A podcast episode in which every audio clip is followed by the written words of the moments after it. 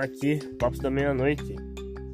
Lupa é um grupo, um canal no YouTube, um pessoal da história falando sobre Walter Benjamin.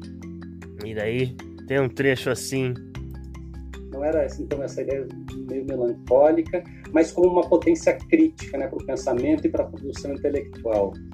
Então, num outro trecho muito bonito da peça sobre a Ásia que a, que a Maria Vitória encenou, a personagem dela diz que o mundo me deu muitos nãos, né? mas ao mesmo tempo ela fez desses nãos uma afirmação pessoal, né? ela fazia do trabalho dela como diretora, como atriz, uma forma de resistência e como uma condição de vida. Né? Consta que ela criou um grupo de, de teatro no, no, campo ali onde ela estava como prisioneira, né? então aquilo era uma condição de sobrevivência para ela. O Brecht também, né, ele manifesta isso de diversas formas, diversos poemas, e num deles, que eu destacaria aqui, que é de 33, ele escreve Ora, as nossas derrotas apenas comprovam que somos muito poucos os que combatem a maldade, e dos espectadores esperamos que ao menos se envergonhem. É, ou seja, essa derrota é um impulso para a ação e a... É, e é.